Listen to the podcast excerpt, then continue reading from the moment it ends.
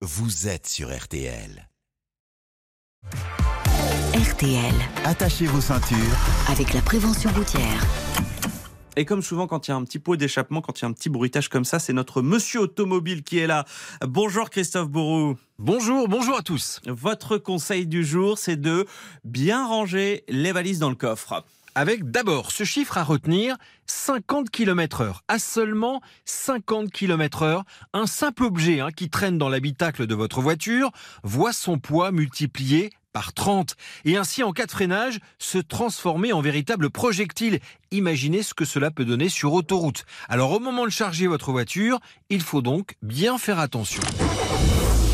Démonstration justement dans une voiture que je viens de charger de sacs de valises avec à mes côtés Christophe Ramon de l'association Prévention Routière.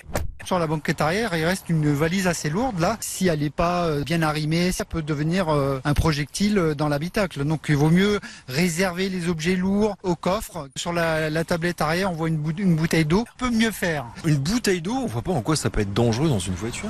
Bah, une bouteille d'eau qui fait un litre par exemple en cas de choc hein, se transforme en un projectile de 30 kg. Donc on retient, hein, même des objets anodins comme une bouteille, un livre, une tablette doivent être rangés, sinon danger, raison de plus pour voyager Bilge Dirige.